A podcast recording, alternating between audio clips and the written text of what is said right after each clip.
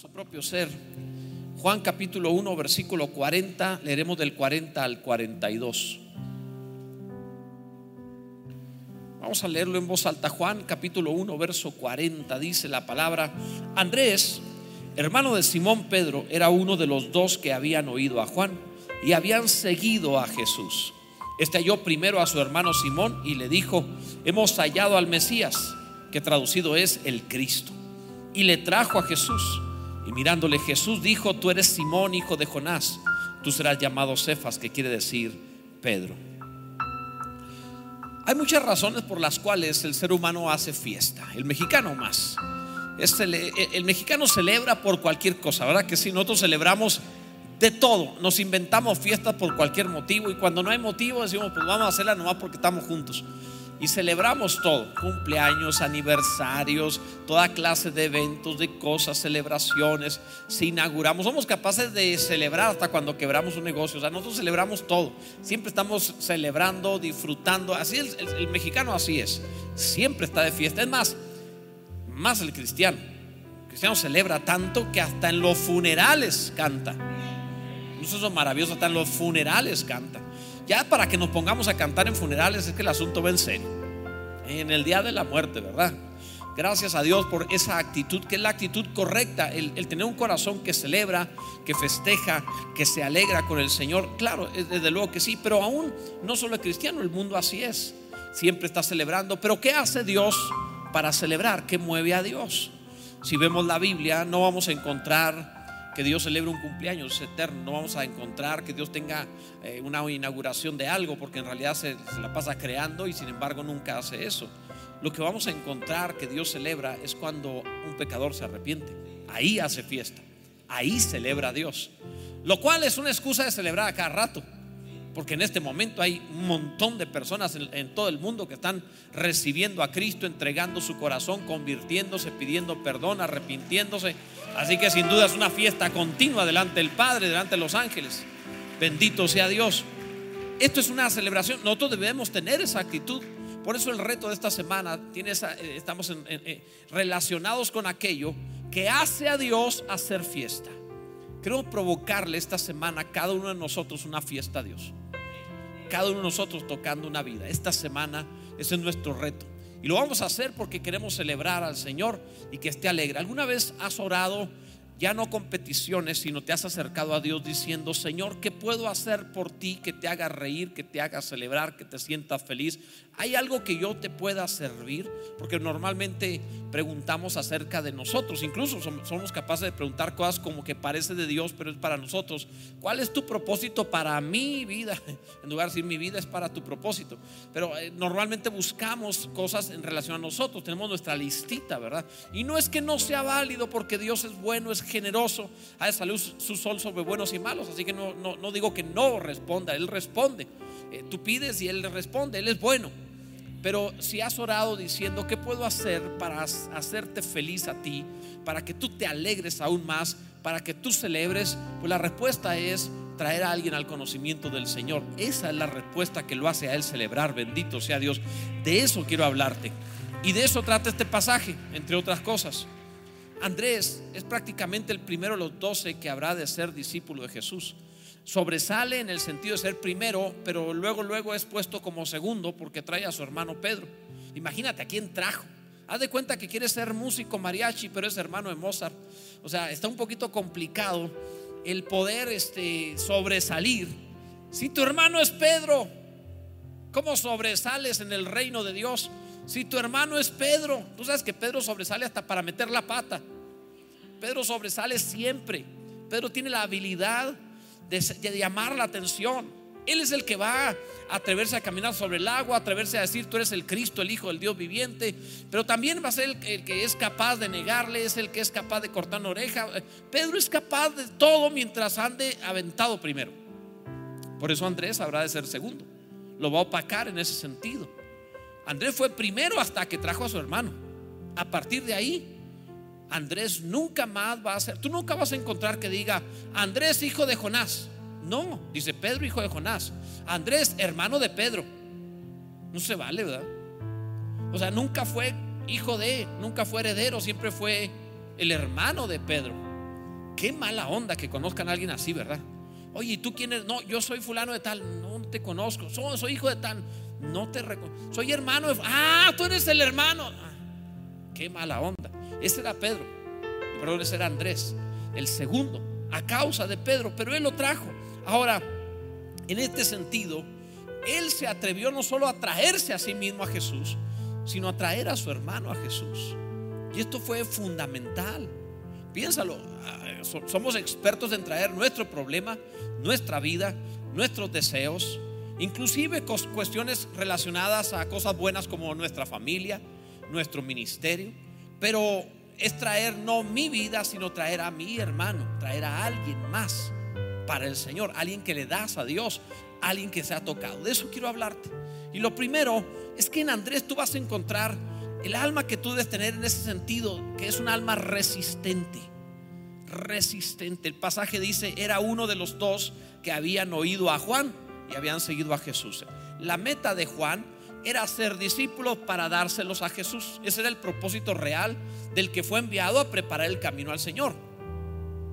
O sea, el éxito de Juan no era tener discípulos para él. El éxito de Juan, aunque desafortunadamente al final algunos siguieron con él, pero el éxito de Juan era cuántos discípulos le daba a Jesús, le preparaba el camino a Jesús. En justicia en muchas cosas, pero también en sus discípulos.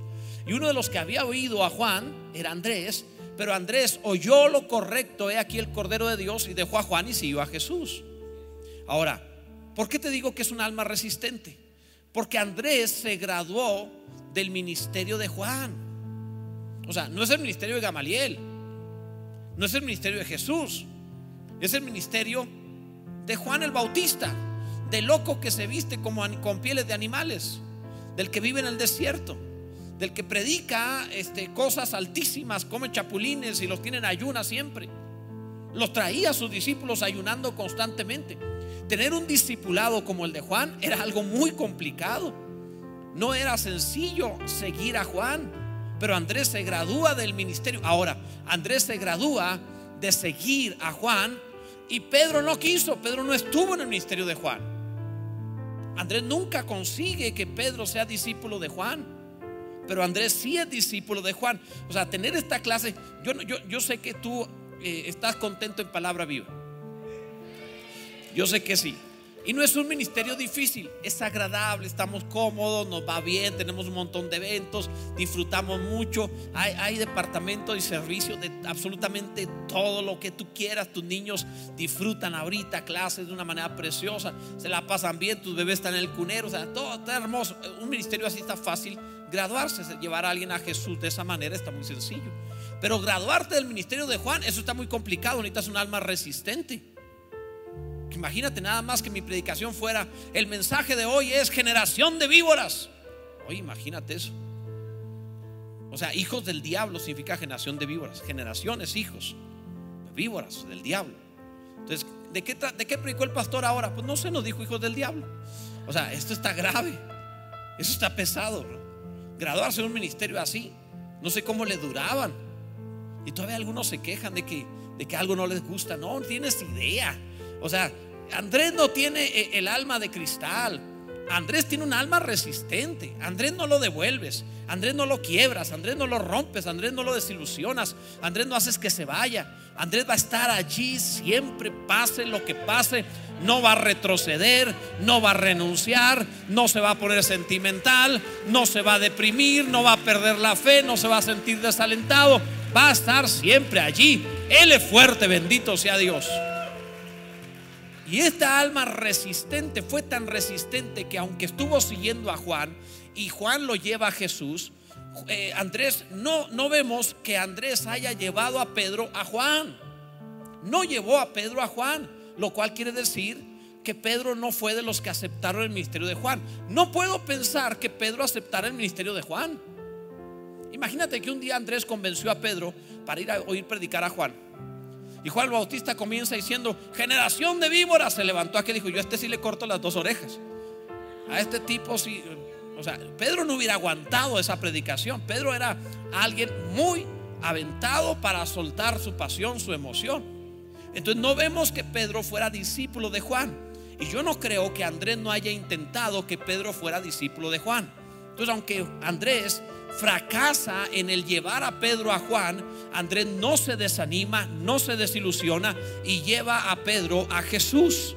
Siguió adelante por la salvación de su hermano. Porque un verdadero creyente que tiene el corazón como el de Andrés, aunque su hermano, aunque su pariente, aunque su amigo, su compañero, aún no se haya convertido en otros años, no va a dejar de insistir, de presionar hasta traerlo al conocimiento de Cristo, porque Él tiene un alma resistente. Bendito sea el nombre del Señor. Gloria a Dios. Desde que naciste estás resistiendo. Toda la vida has resistido desde bebé. Tuviste, eh, en cuanto abriste los pulmones y tomaste oxígeno, recibiste bacterias y virus ahí mismo en el hospital respecto de lo que respiraste y tu piel se llenó de toda clase de microbios constantemente por más que tu mamá te cubría, por más que te protegían, has estado resistiendo bacterias y microbios para que te des una idea, tú tienes en tu piel más microbios dañinos que todos los seres humanos que hay en la tierra en este momento. O sea, tienes más de 7 mil millones de microbios en tu piel en este momento. Alguno ya sintió roña y alguno sintió comezón. Qué cosa tan terrible. Pero, pero es real, amados. Es real. Has estado resistiendo enfermedades. Has estado reponiéndote de enfermedades. Has caído en cama, has tenido fiebre, pero te has levantado, estás aquí, has seguido adelante. Algunos de los presentes les dijeron te vas a morir y no se murieron, están aquí. Sobrevivieron, se repusieron. Bendito sea Dios. Esto quiere decir que has estado por naturaleza resistiendo. Todo lo que aprendiste en la vida lo aprendiste a base de mil fracasos. Te caíste mil veces antes de empezar a caminar. Dijiste muy mal tus sílabas, tus palabras antes de aprender a hablar. Balbuceaste, dijiste tonterías y no sabías hablar hasta que aprendiste. Pasaste muchos fracasos para lograr aprender lo que sabes. La gran mayoría, no, el total de lo que aprendiste lo aprendiste fracasando. Ninguno abrió la boca por primera vez y habló bonito. Ninguno se paró un día y caminó como si nada. Eh, tuviste que aprender y aprender con caídas, con defectos, con errores, pero lo intentaste, lo intentaste, lo intentaste hasta que lo lograste. Eres un triunfador. Había entre 250 y 300 millones de posibilidades distintas a que nacieras tú cuando fue la concepción en el vientre de tu madre, pero naciste tú. Eres un campeón. Fuiste diseñado para vencer y fuiste diseñado para resistir. Por eso estás aquí, porque venciste y porque has resistido. Entonces, ¿cómo es posible que te rindas a la conversión de tu familiar? Que te rindas a la conversión de tu compañero de escuela o de trabajo que te rindas a la conversión de tu vecino? ¿Cómo es que te rendiste a traer a otro al conocimiento del Señor? Ya hace tiempo lo olvidaste cuando tú eres un campeón para lograr todo lo que te has propuesto en la vida. Estás aquí lleno de vida, haciendo maravillas. No puede ser que te rindas, amado. Tú no fuiste hecho de esa manera. Tú no eres un fracaso, tú no eres un, un perdedor. Tú eres un hombre, una mujer de Dios que tiene que lograr eso también. Aunque te digan mil, no lo vas a conseguir aunque Pedro no vaya con Juan, lo traerás a Jesús. Bendito sea el nombre del Señor. Alguien bendiga a Cristo. Esto es importante, amados. En segundo lugar, es un alma diligente. Se esfuerza, se preocupa. Dice el verso, dice la palabra, este halló primero a su hermano Simón. Eso dice la escritura, a Pedro. Este halló primero a su hermano Simón.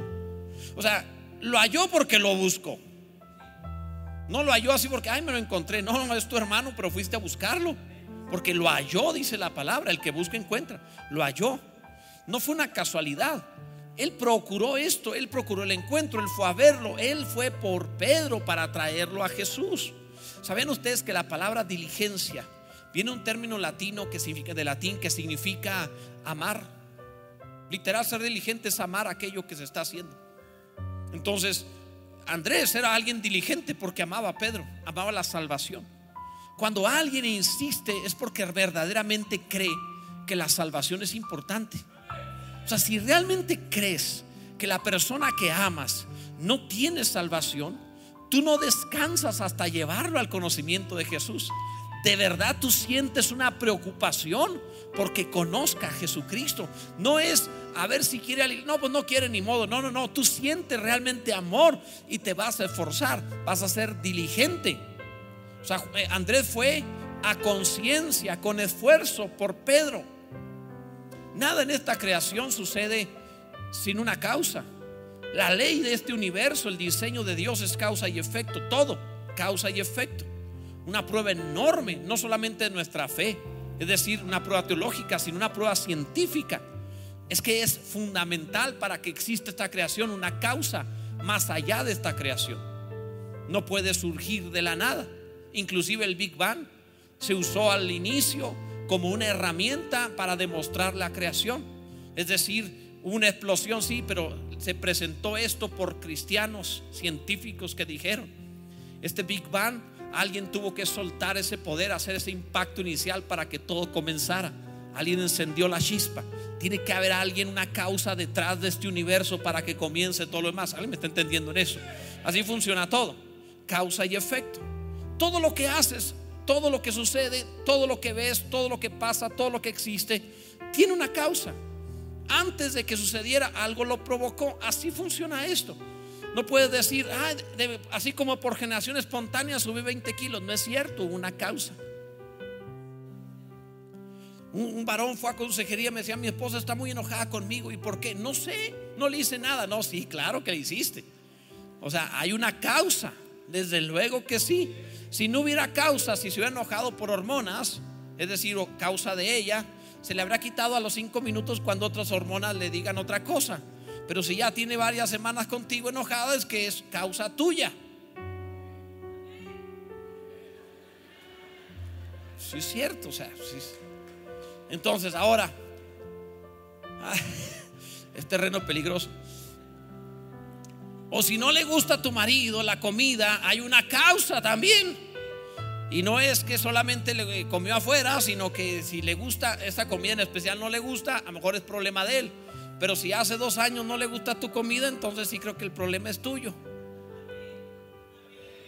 Ah, a ver, varones, a ver, ¿por qué? O hermanitas, ¿por qué no gritaron amén? Usted sí, hermana, pero es soltera. Así cualquiera, si yo sí grité, pues es soltera, pues así, cualquiera. Sí. Tiene, lleva tres viudeces nuestra hermana Alicia. Qué bárbaro. Ah, dos nomás. Ah, nomás dos, ok. El otro, el otro nomás se desapareció. No, no sé qué, no es cierto. No es cierto, estoy jugando. Al otro no lo han hallado. Eso es otra cosa. No es cierto. No, perdón, perdón, perdón. Amado, nuestro universo así es, causa y efecto. Tus familiares, amigos y conocidos no se van a convertirse en una causa. Tú eres la causa. Tú eres el que va a hablarles, el que va a insistirles, el que va a buscar la manera, hasta invitándolos a comer. Pablo dice a los corintios, los trampé por engaño, o sea, buscan la manera, hacen lo necesario. Jesús dice, fórzalos a entrar para que se llene mi casa. Encuentran la manera como de lugar, porque creo que necesita Cristo creo que requiere ser salvo porque estoy convencido que no tiene mejor vida que en Jesús, debo llevarlo al conocimiento de Cristo. Bendito sea Dios.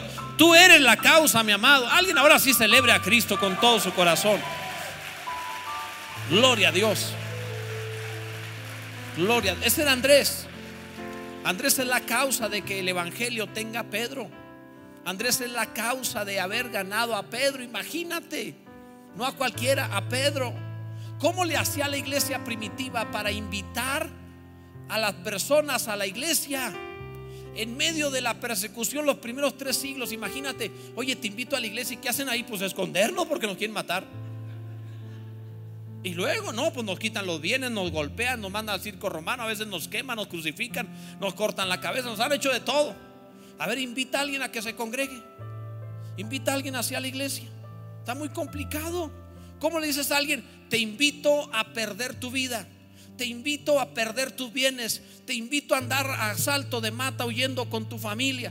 ¿Y a cambio de qué? A que Jesús te da vida eterna a cambio de eso. Eso es muy complicado. Pero esta gente lo hacía y ganó el mundo.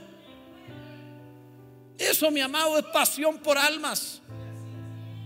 Ahora tú le dices, te invito a la iglesia y que hay un auditorio grandototote, hay eh, eh, música como si fuera un concierto. Y luego tenemos además, si quieres hacer una cafetería al final, te cuidamos a tus niños a la edad que tengan, cunero más grande, lo que necesites. Te vamos a hablar consejos de vida sobre lo que requieras. Necesitas consejo de administración, tenemos un centro de, de, finanzas, necesitas algo que tenga que ver con, con leyes, tenemos también abogados para ayudarte. Requieres un consejo, hay un centro de psicología para darte consejo. ¿Qué es lo que requiere? Y te damos de todo.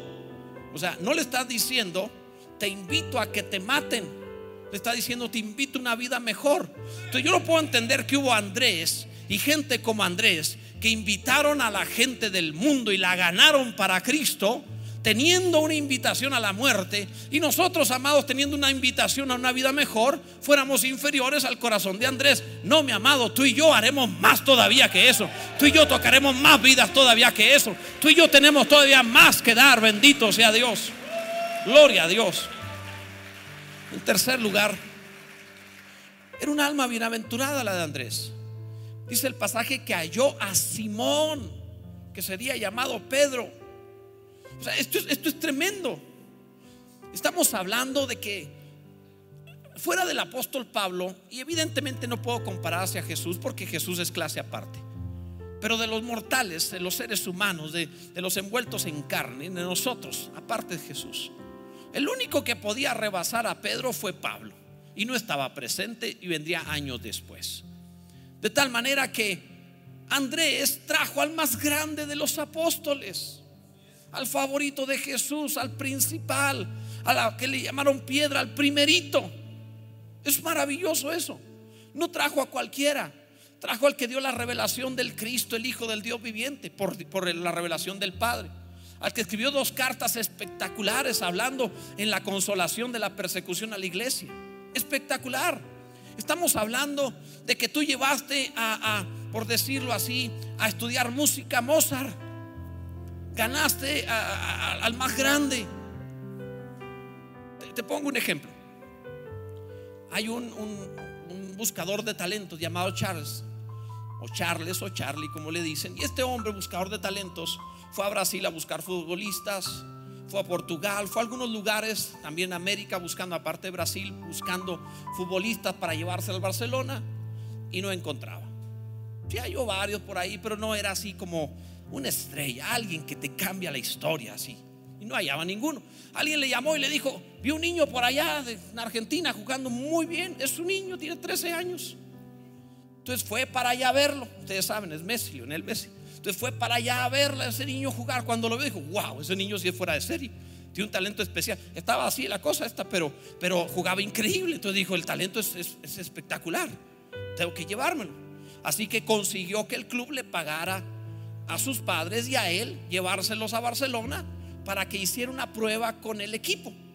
Pero era un niño de 13 años, así que le puso un equipo de jovencitos de 15, 17, 18 años y metió al niño entre los jóvenes para ver cómo se desenvolvía entre jugadores más experimentados.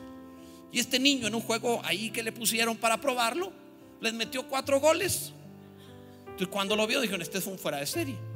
Sin embargo, ¿cómo le haces como equipo para invertirle a un niño de 13 años eh, dinero hasta que llegue a una edad donde pueda jugar. Además está muy chiquito, ¿qué tal si nunca crece? ¿Qué tal si no se desarrolla? ¿Qué tal si se lastima? ¿Qué tal si los papás se desaniman y dicen que siempre no? Si el muchacho agarra vicios, ¿qué tal muchas cosas? Así que era un poquito complicado invertirle por años. Todo el club traía a los papás a vuelta y vuelta un día, dos días, tres días y le decían, mañana hacemos el contrato, después lo hacemos, lo hacían esperar, no se firmaba nada y lo regresaban y ahí estaban afuera este, eh, buscando un trabajo en Barcelona mientras su niño se prueba a ver qué tal, por decirlo así. De tal manera que el papá se desanima y dice, ya no quiero, ya me tengo que regresar a mi tierra porque pues tengo que trabajar y sostener la familia, ya me voy. Le habían pagado el vuelo y todo, pero era muy difícil, entonces ya me regreso. Así que aquel señor, buscador de talentos, agarra una servilleta en esa cafetería y firma él con su mano un contrato en donde él se compromete a que ese niño tiene un contrato para todo eso hasta que pueda ser un profesional del fútbol. Y ustedes saben a lo que ha llegado a ser. Porque alguien se tomó el tiempo, no, se tomó el valor de arriesgar su carrera económica en una servilleta apostándole a un niño. Tienes tu idea, o sea, esto le cambió la historia a él, pero tienes tu idea de lo que puede llegar a pasar con ese hombre, esa mujer que traigas al conocimiento de Cristo. ¿Qué sabes tú si estás firmando en una servilleta al próximo Messi del reino o firmando en una servilleta al próximo Pedro de los discípulos? ¿Qué sabes tú? ¿A quién estás tocando? Nadie hubiera dicho ese pescador brusco, medio bruto, mal hablado, que se la pasa en la noche en el mar, no va a llegar a ser el más grande de los apóstoles. Pues ese fue el más grande de los apóstoles porque hubo un Andrés que se la jugó con él, que le creyó a Dios, que estuvo dispuesto a afirmar y decir, Él vale la pena, bendito sea Dios. Alguien bendiga a Jesús. Mi amado, tú tienes que traer al siguiente. Tú debes ser el que lo traiga. Gloria a Dios. Andrés podía haber dicho, ¿para qué llevo a mi hermano? Ya lo conozco como es. Capaz de que me hace pasar vergüenzas. Él habla bien rápido. A la primera va a decir algo. Ya ves que Pedro era así. No por nada un día le dijo el Señor, apártate mi Satanás. O sea, era bueno para meter la pata. O sea, me va a dejar en ridículo. No quiero traer a mi hermano. Pero esa gente es la que Dios está buscando. Ese compañero, ese difícil. No tienes idea. Esa persona puede ser sobresaliente. Esa persona puede ser, de seguramente es al que Dios está buscando. Bendito sea Dios. En cuarto lugar, Andrés tenía un alma evangelística. Fíjate nada más lo que dice el pasaje. Le dijo, hemos hallado, le dijo a Pedro, hemos hallado al Mesías, que traducido es el Cristo. Andrés entendía de manera intuitiva, natural, tenía implícito, de una forma empírica quizá, él entendía que se trataba el Evangelio de presentar las virtudes de Cristo, de hablar de Jesús. Ahora, esto la Biblia resume lo que dijo. Hemos hallado al Mesías. Esto lo resume una plática para comer. Nadie dice, hallamos al Mesías. Ah, como no, vente, vamos. Era una época llena de Mesías, entre comillas. Si ha leído la historia del primer siglo, eh, en ese momento había al mismo tiempo por lo menos cinco o seis Mesías, entre comillas, predicando que eran el Mesías. Algunos de ellos tenían bastantes seguidores en el libro de los Hechos. Los sacerdotes hablan al respecto de esto, de cómo había algunos otros que arrastraron incluso miles de personas hacia sí. Entonces, cualquiera podía equivocarse, de manera que decirle, hemos hallado al Mesías. No, hay fiebre de Mesías ahorita. No, Andrés, ya vienes otra vez a contarme esas cosas. Sin duda que Andrés usó mucho más argumentos. Tuvo que haber contado, dijo esto, lo vi así, hizo tal cosa, me encontré con él, lo entrevisté, tiene estas características, físicamente es así. Debió contarle las virtudes de aquel que nos amó. Ahora, quiero que entiendas esto. Fue tan impresionante la plática de Andrés sobre Jesús que es Pedro el que escribe. Somos pueblo escogido por Dios para anunciar las virtudes de aquel que nos llamó de las tinieblas a su luz admirable. Bendito sea el nombre del Señor. Así de impresionado quedó Pedro con lo que Andrés le había dicho de Jesús. Alguien bendiga a Cristo, bendito sea Dios. Gloria a Dios la emoción, amado, la pasión para contar. Yo les he hablado de Jesús y cuando les hablo de Jesús, eh, siempre que predico a Jesús, siempre la gente acepta a Cristo. Porque he visto, eh, eh, cuento quién es Jesús, la Biblia habla de Jesús, el único hombre que nunca, nunca fue tocado por el pecado. No nació de José ni de ningún hombre. Él no venía en una naturaleza caída. Él venía intacto como el primer Adán. La Biblia le llama el postrer Adán. Venía intacto, no tenía eh, ningún defecto físico en él. Hombros arriba, más alto que todo el pueblo. Su apariencia era tan hermosa que el salmista escribe diciendo, eres el más hermoso de los hijos de los hombres. Nadie como él. Impresionante, fuera de serie. Su cerebro, como no había sido tocado por el pecado, funcionaba al 100%. Tenía oído absoluto. Una canción que oyera la podía sacar inmediatamente porque él no venía de pecado sus dones eran intactos, su olfato, su vista, jamás tuvo problemas en eso. Fue ofrecido como el Cordero de Dios, fue carpintero y en 30 años no se hizo una sola cicatriz. pudo ser sacrificado porque su cuerpo no tenía una sola cicatriz, un solo daño. Era perfecto. Alguien debe entender lo que esto significa. Cuando agarras la Biblia y le dices, este es el Jesús que te voy a contar lo que dice la escritura, vestía de un solo tejido. Su ropa no tenía componendas, su ropa no la pegabas. Él tenía una ropa hecha de una sola pieza. Esto significa que era la ropa más excelente del momento. Solo un príncipe, un rey podía vestirse de esa manera. Este Jesús que habla la Biblia, cuando resucitó, tomó los lienzos de su cabeza, los dobló y los puso aparte. Es decir, resucitando tendió la cama. Esta es la excelencia de Jesús. Todo lo hacía bien. María, la madre de Jesús, cuando fueron invitados a las bodas, dijo, hagan todo lo que él dice cuando se les acabó el vino. Porque ella sabía, si está Jesús en casa, no importa de qué se trata el problema, él lo resuelve. Sea una gotera, nos falta el vino, se murió alguien, no importa de qué se trata, está Jesús presente, él lo va a resolver. Ella sabía quién es Jesús. ¿Alguien me entiende esto? Ese es Jesús. Andrés habló con Pedro y le dijo, te voy a contar de quién me he encontrado. Me acabo de encontrar a la persona que habla como ninguno, su hablar es espectacular. Te habla y te desnuda el corazón, te abre las escrituras y te arde el alma. Y como los caminantes de Maús dijeron, en ese momento que Él te habla, tú, tú sabes que te está leyendo el alma, te conoce como nadie, te puede ver. A Natanael lo vio y le dijo, un verdadero israelita en el que no haya engaño cuando estaba debajo de la higuera, allá yo te vi. O sea, impresionante. Él puede darse cuenta de cosas que nadie más. Si lo ves a los ojos, Pedro, lo vas a seguir toda la vida. Y sucedió. Mi amado, así se predica Jesús. Así se predica Cristo. No se le dice a la gente, nosotros tenemos la verdad, tu religión está mal, deja los ídolos. No, se pone uno a hablarle a la gente al respecto de ese pecado no te hace entrar al cielo y por cuanto practicas tal cosa te vas al infierno. Nosotros no predicamos eso. Hablamos a este Jesús y decimos, este es el Cristo que tienes que conocer, el Cristo de la Edad Media, el Cristo de las películas, el Cristo pusilánime o medio afeminado de la historia, no es el Cristo de la palabra. El Cristo de la palabra es el hombre más hombre que ha habido. Todas las mujeres lo seguían pueblo por pueblo y lo sostenían con sus bienes. Dice la palabra, se enamoraban prácticamente. Era imposible ver a Jesús. Hasta la esposa de Chus, el intendente de Herodes, lo siguió y pagaba con sus bienes. Es decir, del tesoro de Herodes le pagaban los viajes a Jesús por la excelencia de la calidad de este hombre, Jesús, el Hijo de Dios. Mi amado, así se predica a Cristo. Eso es lo que hizo Andrés.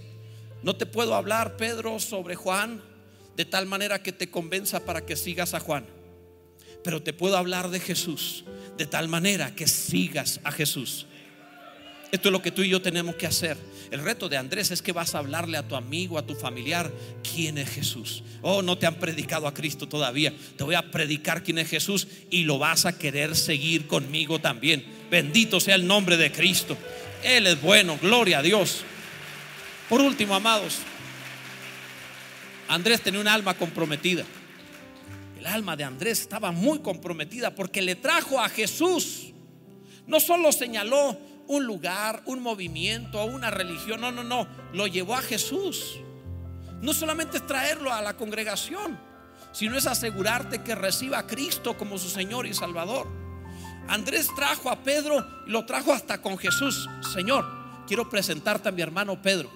Este tiene un corazón tremendo. En la escuela, cuando alguien me pegaba, Pedro me defendía. Este es campeón. Mi Señor, mira, este te va a servir.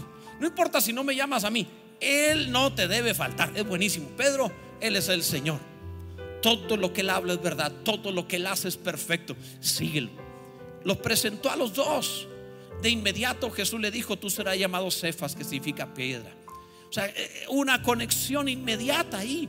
Desde ese momento Pedro quedó impresionado por Jesús. Era fácil después dejarlo todo. Un día Pedro dijo, lo hemos dejado todo y te hemos seguido. Había dejado todo en la vida el que no quiso seguir otro movimiento religioso, el agnóstico, por decirlo así, se atrevió a seguir a Jesús dejándolo todo. ¿Por qué? Porque Andrés lo presentó a Jesús. No es lo traigo a la iglesia. Un día vino alguien, pastor, aquí está eh, un amigo mío, este, háblele el evangelio para que. No, no, no, espérame tantito. Tú te aseguras de traerlo y presentarlo a Cristo. Y si no quiere venir, la siguiente va a poner en la casa y te lo traes otra vez. Y cuando hagan una invitación a pasar al frente, tú pasas con él y vienes. Yo también más, los dos vamos a aceptar a Cristo. Mira, repite junto conmigo, Señor Jesús. Ahí tú le enseñas, ahí tú le ayudas, tú te aseguras que conozca a Jesús. Bendito sea el nombre del Señor. Ese es el corazón comprometido de Andrés y es a lo que te estoy retando. Gloria a Dios.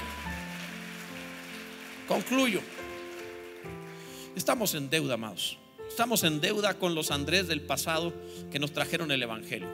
Lo debemos. Alguien nos predicó. No, pastor, yo me convertí viendo la televisión. Ah, pues alguien puso ese programa. Alguien estaba ahí predicando.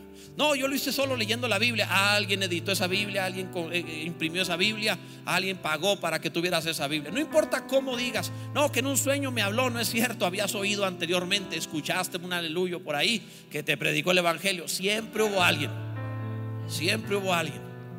Así que, amado, estás en deuda. Paga esta deuda. Esta deuda no te la puedes llevar al cielo, la tienes que pagar aquí. No puedes llegar allá para ser siervo infiel. Tienes que pagar esta deuda. Y esta deuda vas a ir. Es como, como, en, como en la familia. La familia, el, el, hijo en su etapa adolescente ve a sus padres como injustos. ¿Por qué me presionan tanto? ¿Por qué me castigan y me obligan? Que tengo que hacer esto, que tengo que hacer esto otro. Que todavía dicen que eh, eh, mientras está tiradote jugando algún juego de PlayStation o algo por el estilo, está diciendo es que me tratan como esclavo en esta casa. O sea,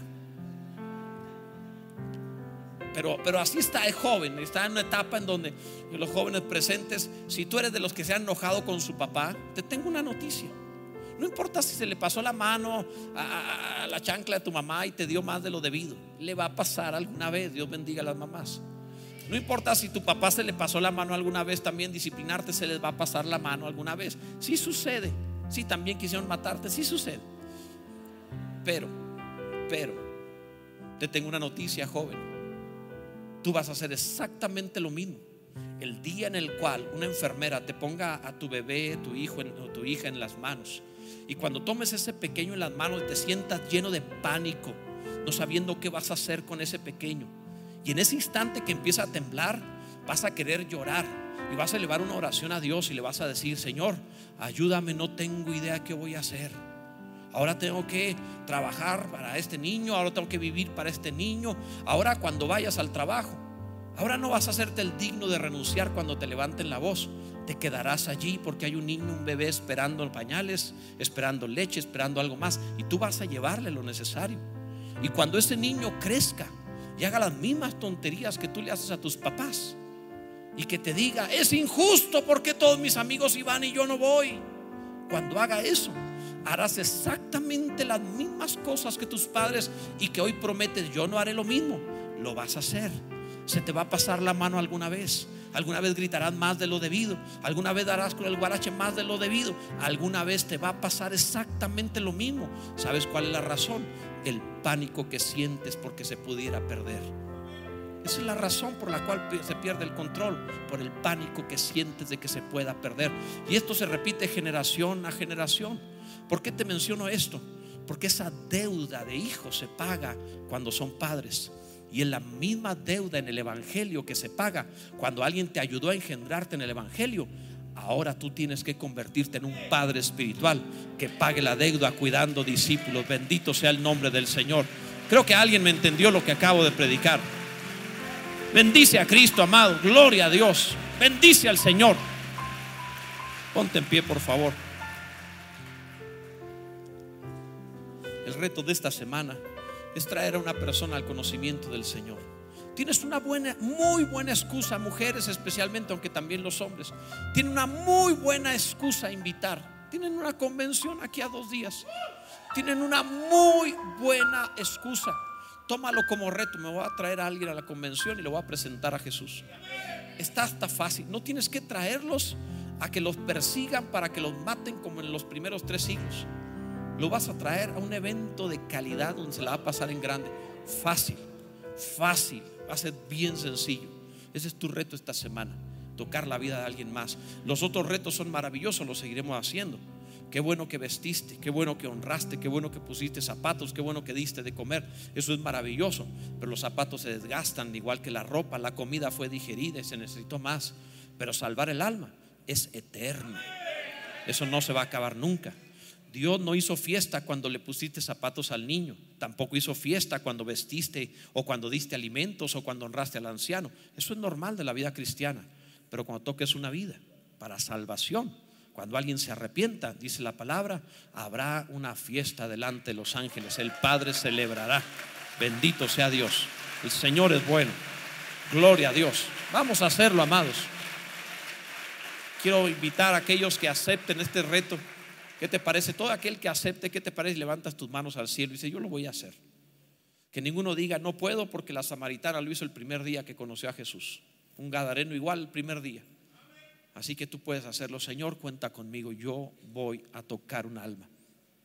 Por lo menos uno le traeré al tu conocimiento. Por lo menos uno te conocerá. Se convertirá. Por lo menos uno. Insistiré voy a contar tus virtudes de tal manera que te vuelvas para esa persona como lo eres para mí, irresistible. Vamos, dile a Dios, Señor, cuenta conmigo. Este reto lo acepto y lo llevo a cabo en el nombre de Jesús. Claro que sí, gracias Dios. Bendito sea el nombre del Señor. Así que, amados, está fácil. Gloria a Dios. Y más hasta con la facilidad de la iglesia, mucho, mucho más fácil, gloria a Dios. Toma tu lugar, por favor. Bendito sea Dios.